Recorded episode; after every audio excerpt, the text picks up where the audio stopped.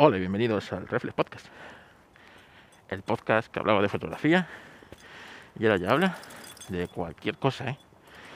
Buah, seis y media de la mañana, hace un frío. ¿Qué frío hace? No lo podéis ni imaginar. Voy con, con una bufanda, con unos guantes y a pesar de que con guantes se me mete el frío por las manos. Tengo los dedos medio medio congelados y eso que voy con unos guantes gordos, ¿eh? Qué frío hace. Bueno, así que, que no esperamos menos del invierno. No esperamos menos del invierno. Bueno, ¿de qué vamos a hablar hoy? Hoy vamos a hablar del iPhone 14 y de su cámara de fotos. 14 Pro, perdón. Y de su cámara de fotos. Bueno, y es que vosotros seguro que conocéis a un youtuber de tecnología. Se llama Marqués, Marqués Brownlee. Seguro que lo conocéis si no buscar Marqués Brownlee. Eh, bueno, pues al final del año pasado, en Navidades, pues hizo un test de fotografía. Cogió, cogió los, eh, digamos, cogió los, mm, eh, los teléfonos de los teléfonos, a ver qué pistón ha hecho sus cositas ahora. Iba con retraso Vamos a cogerlo en una bolsita. Bueno, pues ha hecho ha hecho eh, sus eh, test de con los teléfonos de este año y mezclado con teléfonos del año anterior de fotografía. Entonces, han hecho, han cogido 14 teléfonos, entre los que están, pues os podéis imaginar, a ver, tenemos el por supuesto el iPhone 14 Pro Max, el Pixel 7, el Pixel 6A, el, eh, el Vivo X, X no sé qué pollas, el último modelo, vamos. Los de Samsung, los de, bueno, todos los que 14 móviles. También tenemos el iPhone 12 también tenemos el iPhone 12. Bueno, pues, eh, pues es fácil, ¿no? Su coge. Además se puso él como modelo y sacó junto a una ventana, pues una foto junto a una ventana suya. Eh, puso detrás a otra persona porque, bueno, como él es, se puede decir que es negro. Bueno, afroamericano. Vamos a como es afroamericano, pues puso una persona de color eh, no afroamericano detrás, pues para un fuerte HDR. Hizo una foto nocturna suya, eh, un retrato nocturno suyo. Y bueno, pues eh, sacaron las fotos con los 14 teléfonos y las pusieron a disposición de la gente para que votara cuál era la mejor imagen de todas, ¿no? Y bueno, en la muestra votaron más de 600.000 personas, a ciegas, ¿eh? No se sabía eh, que esa imagen, bueno, en automático, es decir, la cámara del dispositivo, sin procesar la imagen, ni nada, tal cual salía del aparato, se, eh, se hacía, se, se, subía. 600.000 personas votaron. 600.000 personas, para que os hagáis una idea, es todo Móstoles, todo Alcorcón y todo Leganés. ¿Vale? Eh, votaron todos los habitantes. O dos veces Valladolid. ¿Vale? Los habitantes de Valladolid votaron dos veces. O no sé, qué ciudad española pequeña puede tener 600.000 habitantes. Mm, Zaragoza. Zaragoza a lo mejor tiene un poco más, pero bueno, más o menos. Vamos a ir una idea. O sea, una muestra bastante considerable de personas fueron las que votaron. Vale. Eh, resultados fueron sorprendentes. La mejor cámara eh, fue la del Pixel 6A, la mejor. Eh, de las mejores, la del Pixel 7, 7 Pro, creo que es el de este año. el iPhone 12 superó ampliamente al iPhone 14 y el iPhone 14 quedó en casi todos los apartados, menos en uno, que quedó tercero, el resto de apartados de los del vagón de cola, ¿vale? Del vagón de cola. Entonces, claro, te pones a analizar y dices, ¿cómo es posible que un teléfono de 400 y poco euros, como es el Pixel, el Pixel 6A, pues eh, tenga mejores resultados fotográficos que un teléfono que vale 1.500 euros? ¿Y cómo es posible que un teléfono que valga 1.500 euros, como es el iPhone, eh, obtenga tan malos resultados fotográficamente, superado por teléfonos de ahí había teléfonos pues como Motorola, había Xiaomi, había de todo, eh, teléfonos mucho más eh, baratos. Y vamos, que el ganador fue un gama media, porque el 6A es un teléfono gama media. Y eh, nos ponemos a, a, ver los resultados y se ponen ellos a ver los resultados, a ver por qué, cómo es posible, ¿no? Además, en el vídeo, si lo buscáis en de la prueba, pues explica muy bien cómo es la prueba, cómo y por qué las fotografías, ¿no? Las que están bien expuestas, las que están subexpuestas y las que están sobreexpuestas, las que están eh, mejor están peor, ¿vale? Entonces se pueden averiguar a ver si la gente, pues, ha votado bien, ha votado bien y el resultado de la, de la gente coincide con el resultado, digamos, con el análisis real. Y coincide, a lo mejor en global si bien es cierto que no en todos los puntos era el mejor, pero el Pixel siempre estaba entre el mejor y el tercero. Entre el mejor y el tercero. ¿Vale? A veces en, cosas puntuales quedaba por delante el Pixel, el Pixel 7 Pro o Plus, no sé cómo se llama. En otros quedaba el Vivo, en otros quedaba el Samsung, ¿vale? Pero en el segundo, en el tercer lugar, ahí estaba el, el 7. Entonces se ponen a ver, se pone a ver, es correcto, la imagen del 6A es mejor que incluso la del 7 eh, teléfono, la de este año. ¿Cuál es la causa? Pues a ver, para empezar, bueno, incluso las del iPhone 12 son mejores imágenes que las del 14. Eh, ¿Cuál es la causa? Bueno, la causa es que ahora mismo las imágenes eh, no se toman como se tomaban antes. Es decir, eh, cuando tú le das al botón de disparar, el teléfono empieza a hacer muchas fotos. Cientos de fotos, expuestas, subexpuestas, sobreexpuestas, más o menos expuestas, medio pensionistas y las procesa. Las procesa, las junta, sube oscuros, eh, baja luces, mezcla, hace, HDRs, junta, quita, pone y te da lo que él entiende que es una imagen correcta de lo que estás eh, poniendo.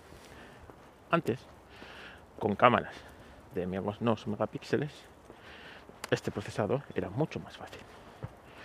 Y recordemos que el 6A creo que tiene una cámara de 12 megapíxeles, casualmente como la que tenía el iPhone 12. O como, eh, bueno, y ahora los teléfonos empiezan a tener cámaras muy, muy, muy, muy grandes. Es decir, tanto Google lleva evolucionando esa cámara desde el Pixel 3 como iPhone ya va evolucionando esa cámara desde el iPhone eh, iPhone 6 creo que fue el 6 o el 7 ya cuando lanzó, cuando se fue a los eh, a los 12 megapíxeles dejó abandonando abandonó los 8 y se fue a los 12 eh, ahora qué se necesita muchísimo más procesado pero muchísimo evidentemente no es el mío procesado en una foto de 12 megapíxeles que en una de 48 pero es que no es lo mismo el tener que juntar y hacer el picking que hacen juntando píxeles con no tener que hacerlo. No es lo mismo cuando los teléfonos trabajan con más luz, porque trabajaban al tener 12 megapíxeles, los píxeles más grandes tenían mucha más luz, mucha más información. Ahora trabajan con mucha menos luz, mucha menos información, por lo tanto tienen que eh, trabajar muchísimo más esos motores de, eh, de procesado fotográfico. Y ahora mismo, pues poner eso a punto lleva su tiempo. Google eh, el año pasado con el, con el 6, no el 6A, sino con el 6, cambió a una cámara de 50 megapíxeles. La misma que llega este año, el, el 7. Y parece ser que, bueno, ahí Google ha trabajado mejor que Apple en ese aspecto de, o por lo menos no que ha trabajado mejor, sino que lleva una generación más trabajando en ello. Vamos a ir a autopista, vamos a parar esto, pistón. Y ahora continuamos para que no se, se escuche relativamente bien. Bueno, pues como os decía, eh, Google lleva una generación más trabajando en el procesado de esas imágenes, por lo tanto, lleva ese camino que Apple pues no lleva. No lleva. Eh, el año que viene, posiblemente, cuando presenten, bueno, año que viene no, ya este año, en septiembre, cuando presenten el nuevo iPhone 15, pues sacarán alguna palabra, como dice Marqués, ¿no? alguna palabra rimbombante en el que te dirá que, que guay, ¿no? Que, que ahora sí, ahora sí tenemos las mejores fotografías, bla, bla, bla, bla, bla, bla. Entonces, bueno, es curioso, ¿no? Es curioso que un móvil de 400 euros, eh, aproximadamente 450, que cuesta la página oficial, eh, sea capaz de derrotar a todo un todo un móvil de 1500 euros. Cuesta tres veces más vale Eh, es muy curioso. Y bueno no deja de entrever que realmente la fotografía realmente ahora mismo es computacional si ya quieres estoy convencido que si tú te pones con una aplicación o porque los iPhones necesitas una aplicación aparte para extraer todo el potencial del teléfono pues co- coges una aplicación en la que puedas eh, componer, exponer y tú una imagen y luego la procesas. Es- en, en un software de edición, ya sea en el ordenador o en otro sitio, pues eh, puedas lograr unos resultados que a lo mejor pues el, el- pues, procesado que tienen estas máquinas lo hace en cuestión de segundos, ¿no? Y tú pues inviertes un ratito. Pero ahí está lo bonito de la fotografía.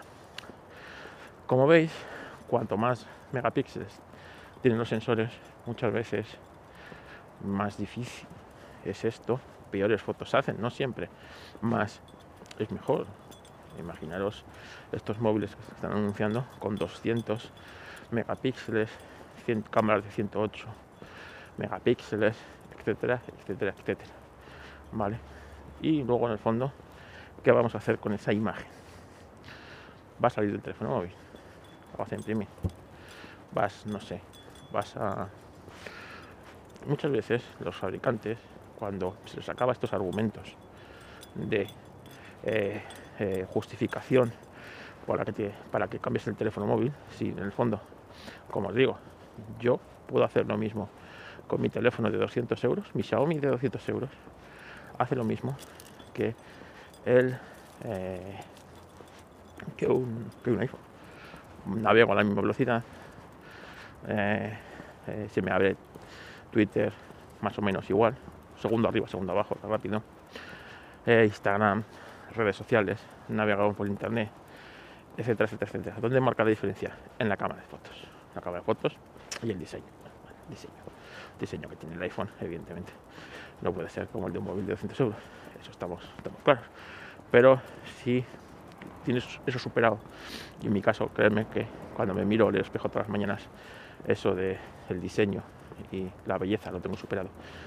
Eh, sí, además, eh, aparte de eso, eh, pues eh, de tener eso superado, tienes en cuenta que la cámara de fotos esa es la que va a marcar la diferencia más o menos de, tu, de, tu, de tu dispositivo. Y yo estoy convencido que si me compro un móvil y todo el mundo, mucha gente me habéis recomendado el 6A si me compro el 6A, imaginaros eh, la única diferencia que va a haber es el tema fotográfico el resto de cosas más o menos las voy a hacer igual porque el sistema es Android porque pues vemos que la pantalla, en este caso el de 6A, es de 6,1, la de mi teléfono actual es de 6,4, eh, creo que es 6,4, 6,5.